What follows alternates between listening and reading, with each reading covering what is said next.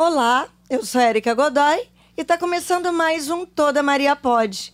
Como eu falei para vocês, eu ia trazer de vez em quando um homem para a gente conversar. E hoje estou aqui com um exemplar masculino. O nome dele é Fernandes.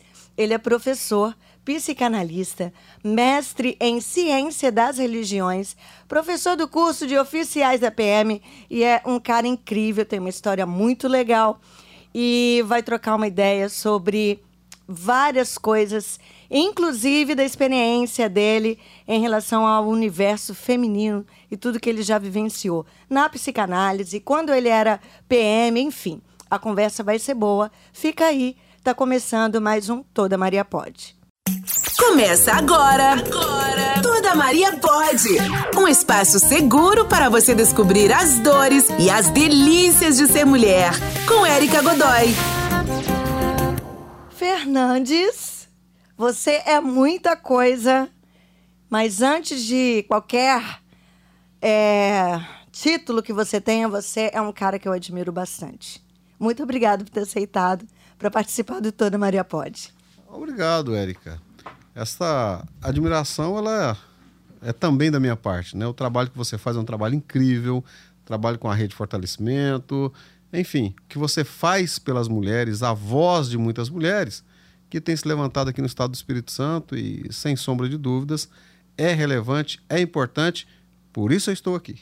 Ah, que delícia. Gente, o Fernandes, acabando que eu trouxe a família toda, né, já, né? É. Só faltava você. Só, falta o Diego. é, o Diego. Diego, se eu trouxer pra gente conversar sobre forró. gente, eu já trouxe a filha, já trouxe a esposa e agora eu tô trazendo ele, o cara. Mas é porque realmente é uma família que tem muito a acrescentar. Tanto a, a conversa com a Priscila foi maravilhosa, com a Selma também. E eu não tenho dúvida que você vai trazer boas histórias pra gente. Fernandes, esse sotaque, meu filho, esse sotaque é de onde? Me conta um pouquinho da sua história, conta pra gente. Eu sou caipira, eu sou do interior de Goiás. Eu sou do interior do interior de Goiás, uhum. né? Eu nasci numa cidade chamada Ipiranga, bem para lá de Goiânia, para lá de Séries. E fui criado logo em seguida, a gente mudou para Anápolis, então fui criado em Anápolis, que é uma cidade um pouquinho maior, mas não menos interiorana. Até hoje o nosso sotaque é bastante carregado e olha que eu Você já, já estou fora de Goiás há muitos anos, mas o sotaque para mim é identitário. Muitas pessoas falam: "Pô, você não abre, não abre mão do sotaque". É minha identidade. Eu sou é isso, isso né? Eu posso ser isso e também ter outras coisas agregadas. É isso. Legal, muito bacana. Como é que foi sua infância, Fernandes? Eu sou filho mais novo de uma família de que tinha meu pai e minha mãe e quatro irmãos. Aqui começa a minha admiração pelas mulheres. Uhum. Uma mãe sozinha cuidando de cinco marmãs em casa. Né? Os quatro filhos mais o pai. É, os quatro filhos mais o pai. Então pense uma mulher, uma única mulher na casa para fazer as coisas funcionar. Só que a minha mãe, ah. ela aprendeu a delegar. Então, desde muito cedo, Sim. ela trouxe os filhos ajudando em tudo em casa. Tinha divisão de tarefas. O que não era muito comum, né? Não era, mas Geralmente a mulher sobrecarregada e menino não, não fazia é, nada. Mas a minha mãe trabalhava três horários fora. Ela trabalhava de manhã, à tarde e à ela noite. Fazia ela o quê? Era professora. Ah, tá. Né? Então, é, ela trabalhava três horários, não é porque ela gostava de trabalhar muito. É porque naquela época o professor ganhava muito pior do Sim. que se ganha hoje. Sim. Então, perceba é, neste período, a minha mãe saía de casa e deixava as funções delegadas. Entendi. Entretanto, ela nunca abriu mão de ser a matriarca da casa. Final de tarde, ela reunia todos quatro à beira da cama dela uhum. e a Bíblia passava de mão em mão. É mesmo? Para que todos lessem. Né? Uhum. Então, era, era uma lição de vida, de cidadania.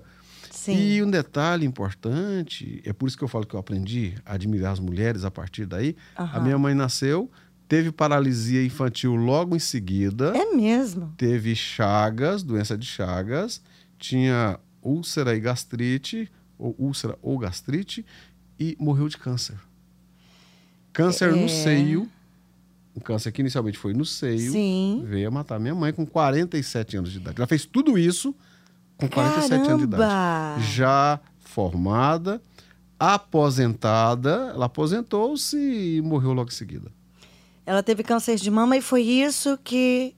Foi, ela teve câncer de mama. Naquele tempo o diagnóstico era muito ruim. Sim. Não é? É, é, tinha um caroço enorme.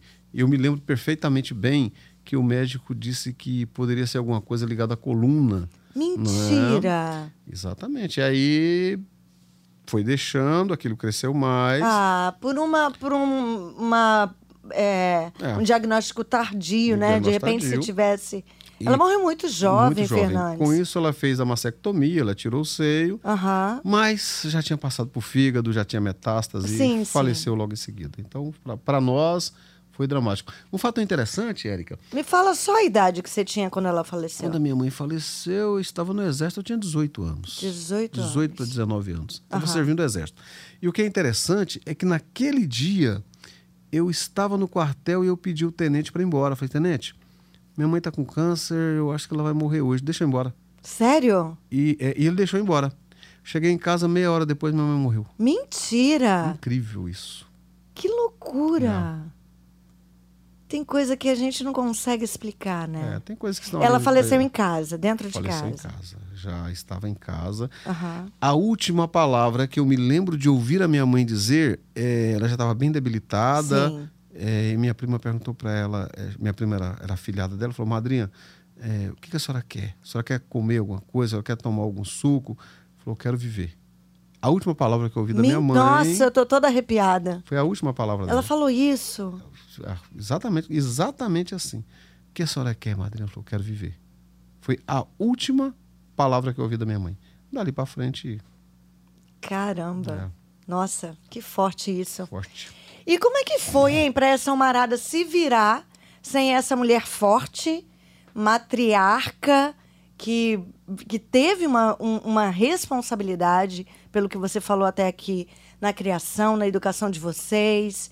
Como é que foi para São Marado? Você era o caçula, os outros já estavam mais. Sim, sim. Tinha algum casado já? Como sim, é que foi? o mais velho já era casado, o segundo é, estava noivo.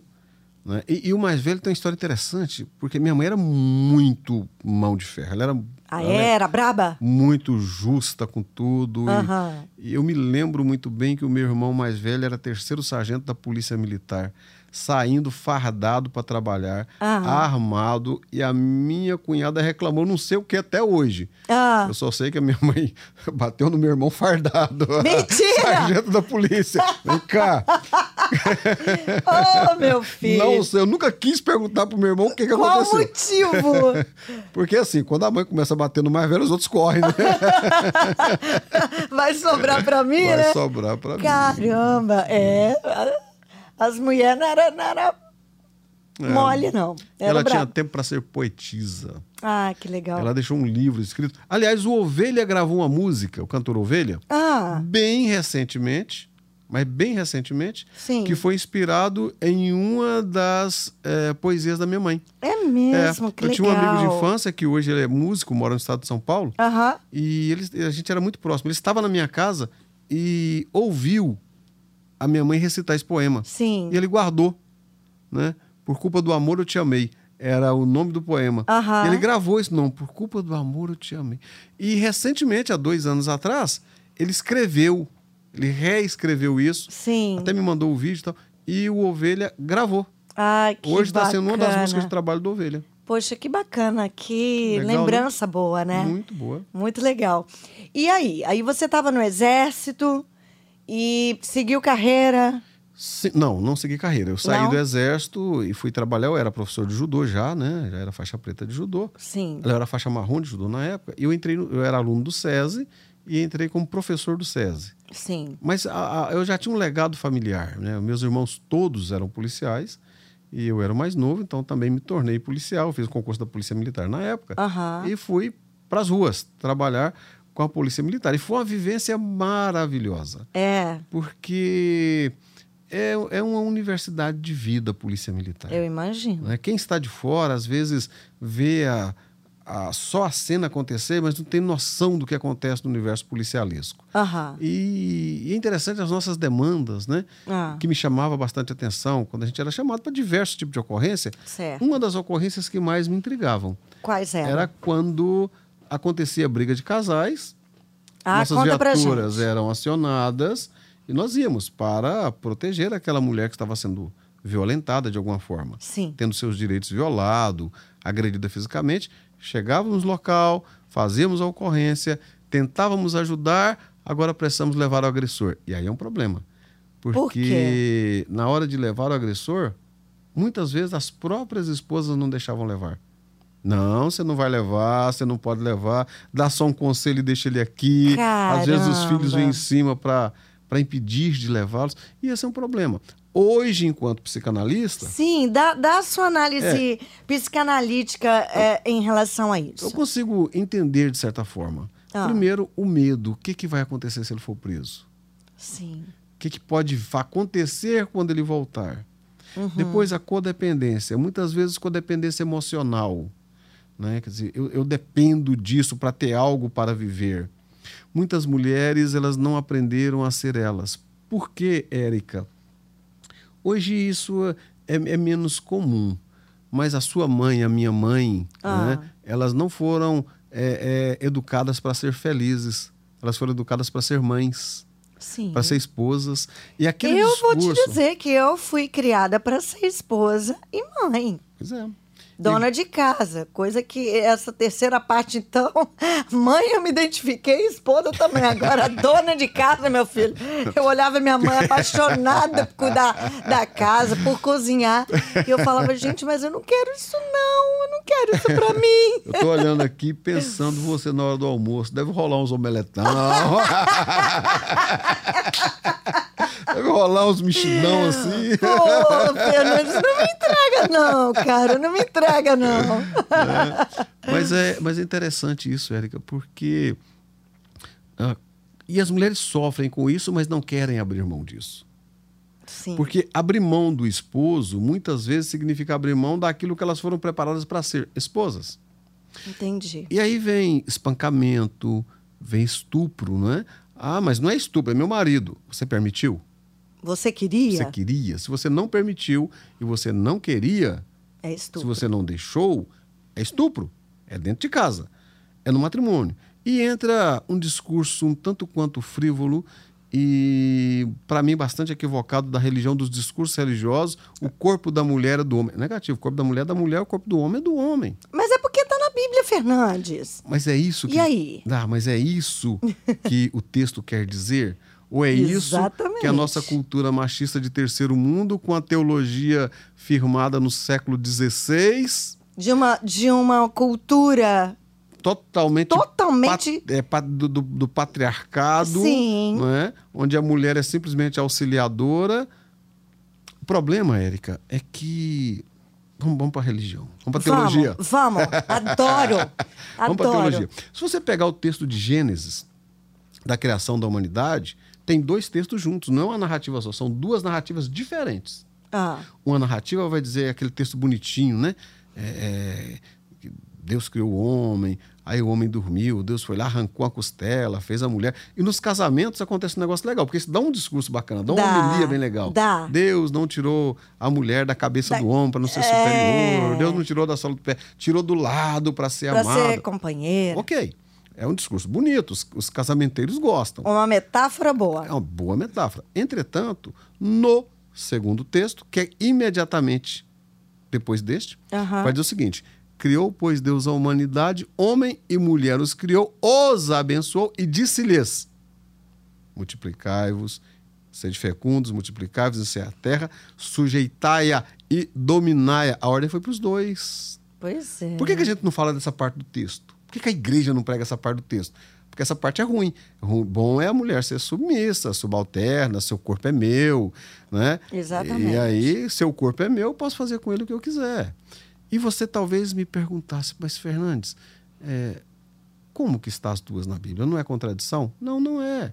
A Bíblia é uma, é uma junção de várias perícopes. Ela é um mosaico compor- composto por muito, muitas perícopes, muitos pequenos textos. Aham. Então nós tínhamos é, é, narrativas, eram narrativas é, contadas de pais para filhos, e nós tínhamos pessoas é, que acreditavam naquela tradição de vários lugares diferentes. Sim. Na junção desses livros, eu ouvi essa história de uma família, eu ouvi essa história de qual é a certa, Vamos as juntar duas. isso. Aham. né?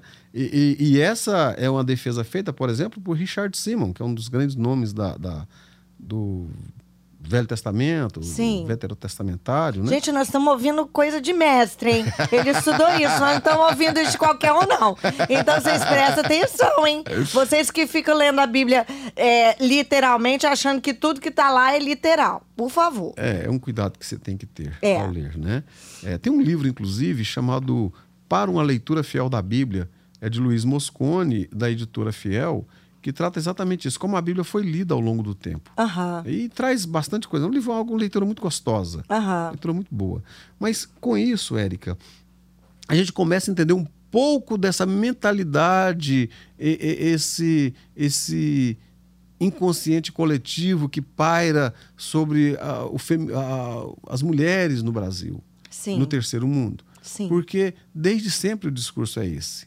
E se você não quiser seguir esse discurso, você é rebelde, você é pecadora, você é uma mulher que não vai dar nada na vida. né? E quando a mulher ousa separar, esse discurso eu ouço com muita frequência no consultório. Aham. Mulheres divorciadas que dizem: é, às vezes eu chego na igreja, eles me olham como se eu fosse uma leprosa. Ainda, Fernandes? Ainda hoje. Eles me olham como se eu fosse é, uma pessoa que tem lepra, tem rancenise sem tratamento. Porque se tem, começou a tratar, não pega. Né? Mas para as pessoas pega. Para as pessoas é cheia de pecado, cheia de problemas, cheio de, de... Mas ser divorciado é pior do que ter o meu problema. Ser divorciado é pior do que ser mau caráter, do que ser mal pagador, né? É, então e perceba. antes viver dentro de um casamento infeliz, Perfeito. onde você tá, tá matando seus filhos, É. o emocional, o psicológico dos seus filhos, com tudo que eles estão vendo dentro de casa. Exato. É melhor viver no casamento desse do que ser divorciada. Ah, é muita hipocrisia. É, e aí tem uma promessa que é bastante complicada nos casamentos. Até que a morte os separe. Pois é, rapaz. E aí, quando eu, eu no consultório estou atendendo principalmente mulheres cristãs, mais arraigadas no cristianismo, eu falo, mas eu não posso, que eu prometi. E nesse até que a morte os separe, muitas mulheres suicidam. Caramba. Muitos maridos matam as mulheres. Sim. É, muitas mulheres entram em depressão e umas vão até a morte. Aham. porque fez uma promessa um tanto quanto patética, perdoe-me, mas porque até a morte separa, então vou morrer, que eu não quero mais, não aguento mais isso. Olha só que né? loucura. E uma coisa interessante, um dado dessas pessoas que nós falamos sobre suicídio, né? Que a pessoa não quer ficar livre da vida. A pessoa Não. gosta de viver. A pessoa é quer porque ficar dói. livre da dor. Dói. Se dói, eu não posso separar, se é, a igreja vai me olhar de cara torcida. É melhor morrer. É melhor morrer. Mas ir pro céu. É. Porque essa, esse Que é, o medo, né? É, que é uma o medo de ir garantia. pro inferno, Eu né? acabei de falar do, do Luiz Moscone, né? Ah. É, Ele fala sobre a utopia do céu. Ah, é? É, é bacana esse livro, porque eu falo assim, pô, é a utopia do céu. Eu vejo todo mundo falar que morreu foi porque pessoas falar que quando a gente morre vai pro céu. Mas eu não conheço ninguém que morreu e voltou para falar que, É. que existe. Aham. Então a gente vive na A expectativa. utopia, sim. É uma utopia. E vive isso pela fé. Ok, eu sou Sim. um cristão, eu gosto de ser cristão. Eu também. Agora, eu sou um cristão que acredito em coisas que eu, re- que eu realmente creio. Não nas histórias que me contaram. Sim. Na- nas verdades de veritas, as verdades de caso contado, né? Sim. E as verdades de caso contado, as verdades de veritas, ah, você vai se lembrar que não podia comer manga com leite que morria.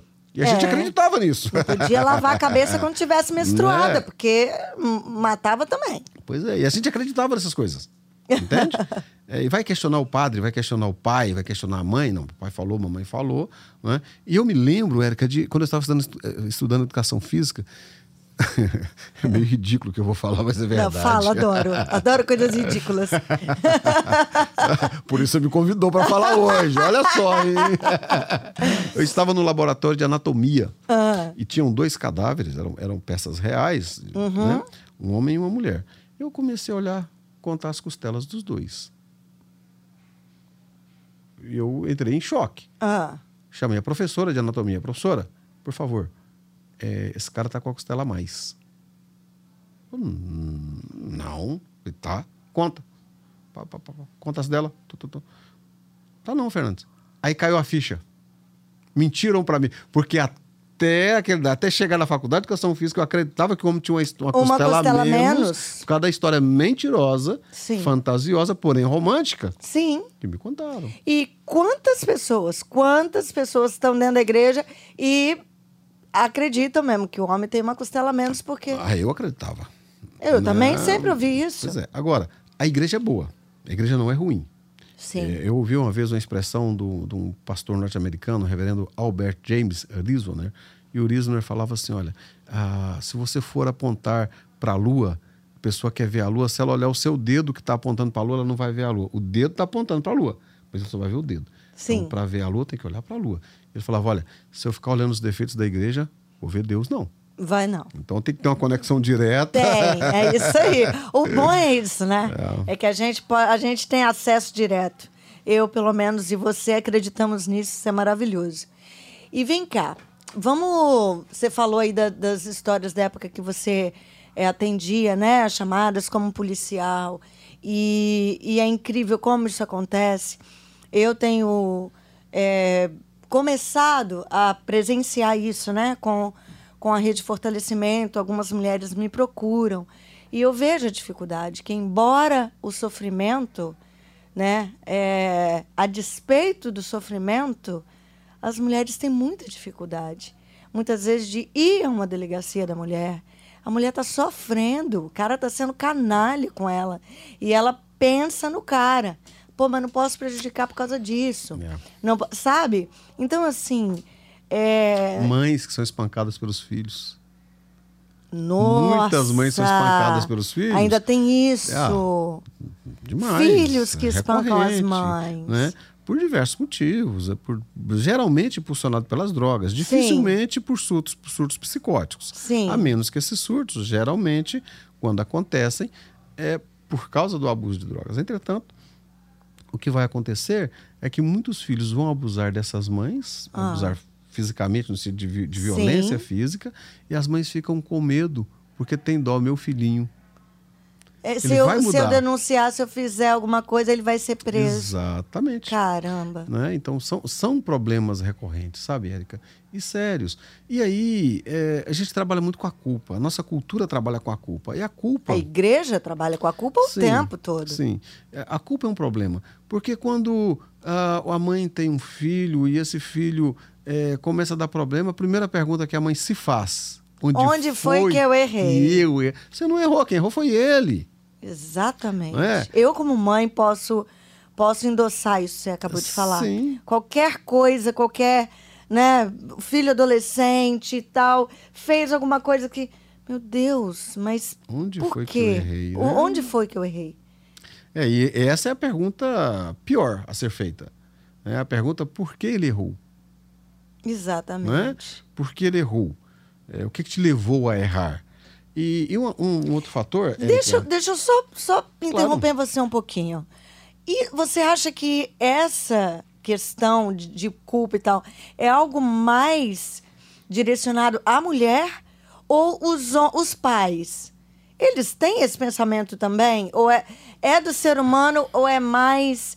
Você acha que está mais ligado à mulher? O pai se pergunta onde foi que eu errei para o meu filho fazer isso? Ou é mais aquela coisa, ô mulher, olha aí seu filho. olha, você não está vigiando? Às vezes que eu ouvi esse consultório, pasme você, Ah. pasme vocês que estão conosco agora. Às vezes que eu ouvi isso de homens, é quando o filho diz para o pai que é homossexual, que é Ah. homoafetivo. Aí o pai, onde foi que eu errei? O que, que eu fiz de errado? Onde foi a minha falha? Não teve falha. Seu filho é gay, meu filho. né? Não teve falha. E outra, Érica. Olha é, que interessante isso. Pois é. É, e quando a gente conversa com. com eu, já eu atendo, é, faço terapia de casais, né? Sim. E eu já ouvi várias vezes, inclusive, de terapeutas. Ah, eu não atendo casal gay. Por que não? Porque quando eu atendo, eu não atendo gênero. Eu atendo Exato, o sentimento. Exatamente. É, eu atendo o sofrente. É, o casal hétero que tem relações difíceis sofre. E eu atendo o sofrimento, atendo o sofrente. É o que todo psicanalista deveria fazer. É, em tese, sim. Né? É, Esse é o que se espera. É, tem um, um estudioso chamado Habermas que fala sobre psicanálise, é, sobre religião e esfera pública. Ah, É, o Habermas ele, ele discute bem isso e tem uma fala dele que eu acho muito interessante. O religioso, quando ele se relaciona com a esfera pública, entenda, a esfera pública não é poder público, é relação com as pessoas. ok. A sua religião deve ser resguardada para a sua privacidade. Você acha que consegue? Às vezes. Deveria, né? é, o analista ele vai trabalhar com a neutralidade terapêutica, aqueles que têm a maturidade suficiente e outros não. Outros vão ficar naquele mimimi, né? E-. E, e aí é um risco também, porque onde nós estamos entrando ao entrar num consultório de qualquer coisa, Sim. né? Onde nós estamos entrando. Ah, e o consultório ele mostra pra gente muitas coisas, sabe? Eu falei agora há pouco sobre mulheres que são abusadas dentro de casa. Sim. Érica, eu vou, eu vou arriscar 90% para um pouco mais, tá? Ah, Das pessoas que eu já atendi relatam algum tipo de abuso sexual vindo dos seus familiares.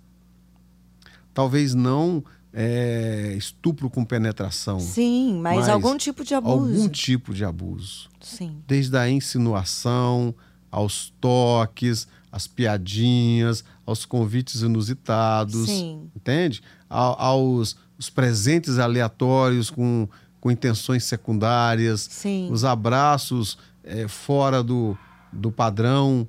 Né? Então, é, é incrível este número, é um número muito alto. E ainda mais, é, e eu fiz esse teste, tem esse teste lá na, na Rede Fortalecimento, que eu fiz de 10 perguntas, é, se tratando de, de abuso, várias coisas que as mulheres passam. E aí eu perguntei sobre abuso na infância, para as mulheres irem abaixando o dedo e tal. E, cara, é, eu fiz o teste, eu, eu respondendo as próprias perguntas. A minha mão ficou toda fechada, Uau. toda fechada. E aí vem o feedback, né? Nos comentários. Caramba, é, é triste. A gente vê que essa é a realidade da mulher. E infeliz infelizmente não somos exceção. Sim. Exceção é a minha filha, que aos 16 anos nunca foi é, de maneira nenhuma molestada por um parente, por um. Sabe, nada. Teve até hoje, ela está é, emocionalmente, psicologicamente livre de qualquer tipo. Graças a Deus. Nunca passou por nada disso essa geração, pelo menos não, não posso afirmar essa geração porque tem muitas meninas que são, mas a minha filha é uma exceção. Agora eu não. E tantas outras não. Inclusive estupro. Então é, é muito triste a vida da mulher, sabe? Sim, sim. Muito difícil. É, agora, um fator interessante com isso, meninas que estão nos ouvindo, você, Érica, né? É, ok, o nosso passado a gente não tem como apagar. Exatamente. Isso não se apaga. Isso. Entretanto, não há necessidade de eu continuar sofrendo por algo que passou. Eu tenho o direito de, de recomeçar. Isso eu é legal. tenho o Isso direito é legal você de falar. reconstruir. Não é porque aconteceu que agora eu vou ter que ficar apegado, apegada a esse sofrimento a vida toda. Não. Passou, sofreu, doeu, chora o luto Isso. e tira da sua vida toda a carga, toda a- a- todo peso, lixo emocional. Eu não queria usar essa palavra, mas essa é melhor. É. Tira do seu caminho, das suas costas, todo o lixo emocional. Como fazer isso, É, Fernandes? Aí é uma questão de atitude. Se eu tenho a se eu tenho os mesmos comportamentos, eu vou ter sempre os mesmos resultados. É, isso é fato. Às vezes, para livrar do lixo emocional, você tem que se livrar de algumas pessoas. Não vai sair matando os outros, não, hein? Gente, pelo Se amor livrar- de Deus, ninguém se tá mandando livrar- você não, não, matar não. ninguém. Por favor. É, você tem que deixar algumas pessoas ir da sua vida. Porque quando algumas pessoas se vão, a princípio parece que é doloroso, mas A vida pode ser muito melhor se você for autêntica, se você ser quem você é. Lacan trabalha com o eu. Eu gosto muito da história de Lacan com o eu. Ah. Porque nós temos um eu idealizado. Quem é o eu idealizado? Quem a igreja falou que era para você ser, quem uhum. a sua mãe, o seu pai, a religião, a sociedade. É... Eles querem que você seja uma coisa, porque você carrega uma capa que não é sua.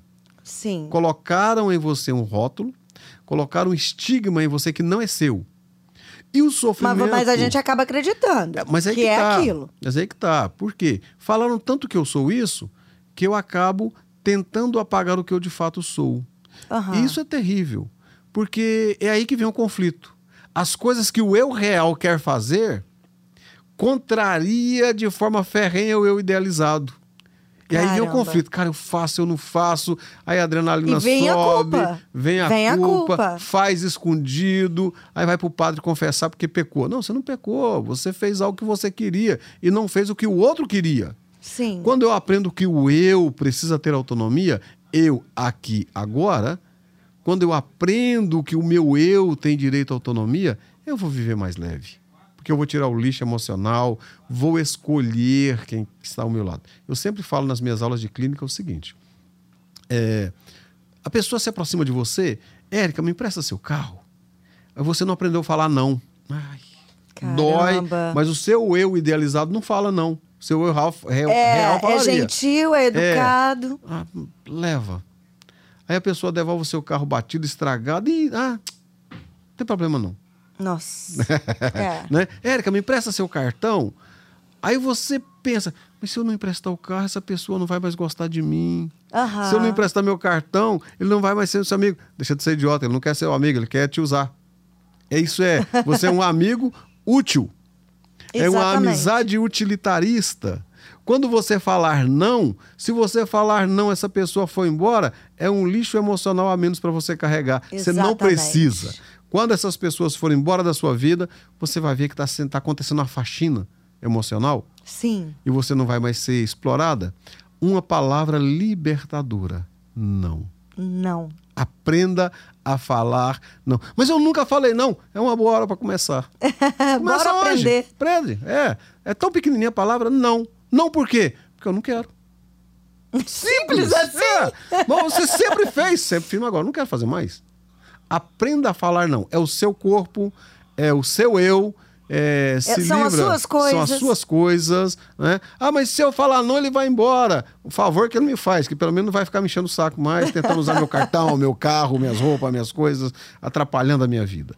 É, é, é parece é, é, rústico, parece grosseiro falar isso, mas não é, é realidade. Você quer ser feliz? Então, se identifique com você mesmo. Não é? É, quando você olha para o espelho, quem você vê? Você gosta do que você vê? Se você já olha para o espelho sem gostar muito do a que vê... A gente não está falando de aparência agora não, Não tá, é gente? aparência, é o seu eu. Quem você Sim. vê? Você vê você mesmo? Ou você vê sua mãe, sua igreja, é, tudo que te falaram? É. Você tem que viver com autonomia, sabe? E dá tempo. Ah, eu tenho 80 anos. Dá tempo? Dá. Dá tempo. Né? Tá vivo, dá tempo. Então, invista em você o melhor investimento. Sabe de uma coisa? Ah. Quando eu quero fazer um investimento financeiro, né? Eu não vou falar de mim, eu vou usar o exemplo da Érica, né? Ai, ai, ai. A Érica que é portadora de muitos milhões. A Érica quer investir apenas um milhão dos muitos milhões que tem. Ah. Ela não vai investir no, no escuro. Ela vai procurar alguém que entende de investimentos, vai fazer todo um trabalho anterior para saber qual é o investimento mais seguro, Lógico. aonde eu vou ganhar mais, onde tem menos risco de perda. Então, com o seu dinheiro, você tem todo cuidado. A sua emoção você entrega para qualquer um de qualquer jeito. Verdade. Quando o investimento era em você, na sua saúde emocional, na sua felicidade, aí embarca em qualquer coisa. Verdade. Sem fazer esse trabalho de consultoria, eh, entende? Sim. É, pensar em si mesmo, sem se entregar é, assim. Eu de... acho que são coisas importantes para a gente pensar. Então, do seu dinheiro você cuida. E da sua saúde emocional? O seu coração é para quem? Exatamente. Gente, vocês estão entendendo? Eu nunca faço propaganda aqui. De verdade. Elas são prova. Mas vocês estão entendendo por que, que eu faço meu curso de psicanálise na CEVIX? Esse cara é o fundador da minha escola, da escola que eu estudo. E, e olha só, gente. Meu Deus do céu, que maravilha. Obrigado, eu realmente obrigado. nunca falo, não. Falo da CEVIX como parceira, mas é, eu já trouxe vocês aqui, não é à toa. E quando eu digo que eu admiro, é porque eu sei da seriedade e da competência de vocês. Obrigado. E que delícia, que coisa boa ouvir você e as suas histórias, enfim, tudo isso que você está trazendo é muito enriquecedor. Eu tenho certeza que as ouvintes estão vão poder assimilar muita coisa e aplicar em suas vidas. Bom, gente, que de... nossa, eu ficaria conversando. eu sempre falo isso, mas eu ficaria conversando. Você vai voltar, não vai? Para contar mais história, para, enfim, a gente ter um papo. E vamos passar então agora. Eu adorei, adorei nessa conversa. Eu- eu eu adoro, também. eu Ficaria adoro aqui. conversar com você. Ficaria aqui noite adentro. Gente, vamos ouvir o que, que ele trouxe de indicação? Vamos passar para o quadro então. Indica aí. Agora, no Toda Maria Pode, indica aí. Indica aí. Vamos lá, Fernandes. Eu sempre peço três indicações para os meus convidados: arroba, livro, filme ou série. Então, manda aí. O que, que você trouxe de perfil do Instagram? Arroba. No arroba do Instagram. Tem uma menina que foi minha aluna. Menina, Ah. desculpa, perdão. Tem uma terapeuta que foi minha aluna. que eu admiro muito o trabalho dela. Ah, É, o trabalho que você faz com as meninas, ela faz com os homens. ah tá. Arroba Larissa Gastman, com dois N's no final. Sim. E a Larissa faz um trabalho assim muito legal com a autoestima do homem, com a masculinidade, Sim. com o, o rótulo, né? O homem tem que ser isso, o homem não chora, o homem. E a Larissa Certo. trabalha muito bem isso. Legal. É, o trabalho dela tem sido bem legal. Arroba Larissa Gastman. é, vai no Instagram que você acha ela. Essa um é a sua indicação. bem- minha indicação, com certeza. Massa, massa. Né? Vale a E pena. livro, o que, que você trouxe? Ixi, agora vamos lá. O que, que você quer? Esse homem, só na conversa, ele já citou trocentas coisas aqui. Porque é um devorador de É, livro. vamos lá, no- num livrinho bem simples da editora Betânia, Ah, que me ajudou muito no começo da minha vida acadêmica. ah, Ele não é um livro com a pegada acadêmica, mas ele me abriu os olhos e a visão para muitas coisas. Chama-se Ensinando para Transformar Vidas. É da editora Betânia, é do Hendrix, é um livro que vale a pena ler. E, e tem partes do livro que fica na gente, né? sim. E eu nunca é, esqueço dessa parte deste livro, quando o cara diz assim: você ah, pode aprender mais ouvindo mais. Às vezes você está diante de alguém que tem muito para falar, Sim. mas você também quer mostrar que sabe e perde a oportunidade de aprender. É Ou verdade. seja, nunca perca a oportunidade de ficar calado se você está diante de alguém que pode te ensinar alguma coisa. E nós aprendemos com todo mundo. Que maravilhoso. Então, é verdade. É um livro que eu indico, me ajudou. Bacana. De linguagem simples, eh, letrinhas grandes. Isso é bom. Para nós, pra nós que já passamos dos 50. O braço Não, já- você já passou, eu vou chegar lá Ah, ainda. é, no forró do Calma. bem. No forró do bem. Forró do bem. Fala pra mim de novo o título do livro. Ensinando para Transformar Vidas. É da editora Betânia. Massa. Vale a pena. Leiam. Me ajudou muito no começo da minha carreira acadêmica, embora não seja um livro tipicamente acadêmico. Sim. Gente, lembra que se você não está anotando as dicas do Fernandes, vocês vão lá depois no Instagram, arroba Toda Maria Pode, procura minha foto com o Fernandes, vai estar lá o nome dele, e aí tem a descrição de quem é o Fernandes e todas as indicações dele, tá bom? Agora, filme ou série você trouxe pra gente? Série. Série? Série. Uma minissérie, uma série curtinha. Se não me engano, são apenas seis episódios. Aham. Rezar e obedecer. Foi tema de trabalho nosso no Cevix. Nós fizemos Foi. estudo de casos com este, com essa série. É é uma série que trata da submissão das mulheres frente à religião. É uma determinada religião é, norte-americana e esse pessoal vive confinado e as mulheres ali elas são simplesmente para serem mães celestiais. Quer dizer, não tem vez, não tem voz, não tem direito. Não tem nada. Não tem nada. E pasmem, que não é algo medieval, é o que ainda hoje está acontecendo. É. Né? Gente, eu fiquei chocada, porque eu, como aluna da CEVIX, obviamente tive que assistir. É algo difícil de assistir, a é gente, como mulher. É difícil, sim. E principalmente quando você vê as datas. É muito recente. É muito recente. E inacreditável. Então, olha, assistam. Assistam, porque é, é impactante. É. Agora, assista fazendo uma reflexão necessária. Exatamente. Né? Acho que tudo que a gente vê, ouve, é preciso colocar no seu crivo. Né? Quer dizer, é, o que, que eu posso aproveitar disso? E o que, que eu não quero mais? O que, que eu vi aqui que me impactou que eu não quero mais para minha vida? Uhum. Eu gostaria, Érica, é, de fazer uma última fala dizendo o seguinte: olha, toda Maria pode. Ah.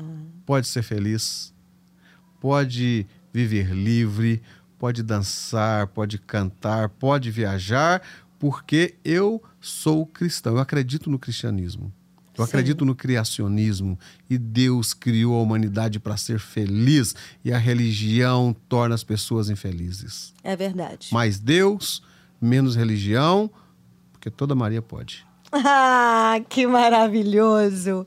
Gente, não vou nem falar mais muita coisa depois disso. Só tenho que dizer que este foi o episódio de hoje. Eu estou muito feliz. Eu tenho certeza que vocês amaram, assim como eu.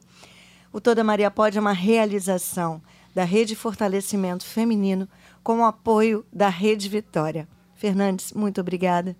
Obrigado eu. A todos vocês. Até o próximo episódio e fiquem com Deus. Você ouviu? Toda Maria Pode. Com Érica Godoy. Até o próximo.